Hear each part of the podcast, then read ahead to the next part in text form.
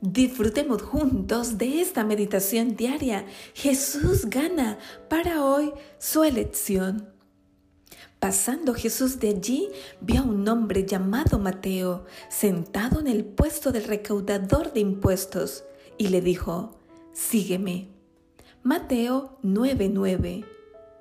El rechazo toma muchas formas. Puedes enviar invitaciones a una fiesta y que aparezca uno o puedes no ser elegido para ninguno de los dos equipos que se forman en una clase de educación física de la escuela hasta el final. Tengo vívido recuerdo de ser rechazada cuando tenía 12 años. Recién llegada a los Estados Unidos con mi familia, recuerdo claramente a la chica más popular de mi clase y la forma en que me despreciaba por mi acento, mi piel, mi color o la ropa que usaba. Pero todo eso cambió el día en que otra chica se hizo mi amiga.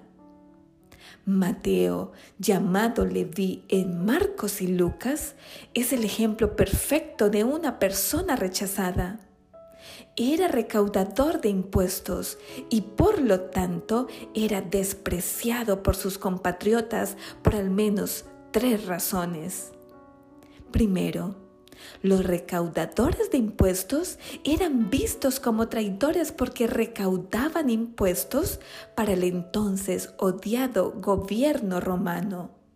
Segundo, se sabía que los recaudadores de impuestos abusaban de su autoridad para obtener beneficios personales, porque la cantidad de impuestos era discreción del recaudador.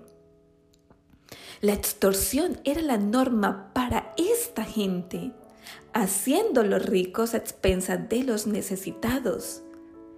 Tercero, los judíos veían a los recaudadores de impuestos como ritualmente impuros, ya que a menudo comprometían las leyes de pureza al tratar con los gentiles y manejar su dinero.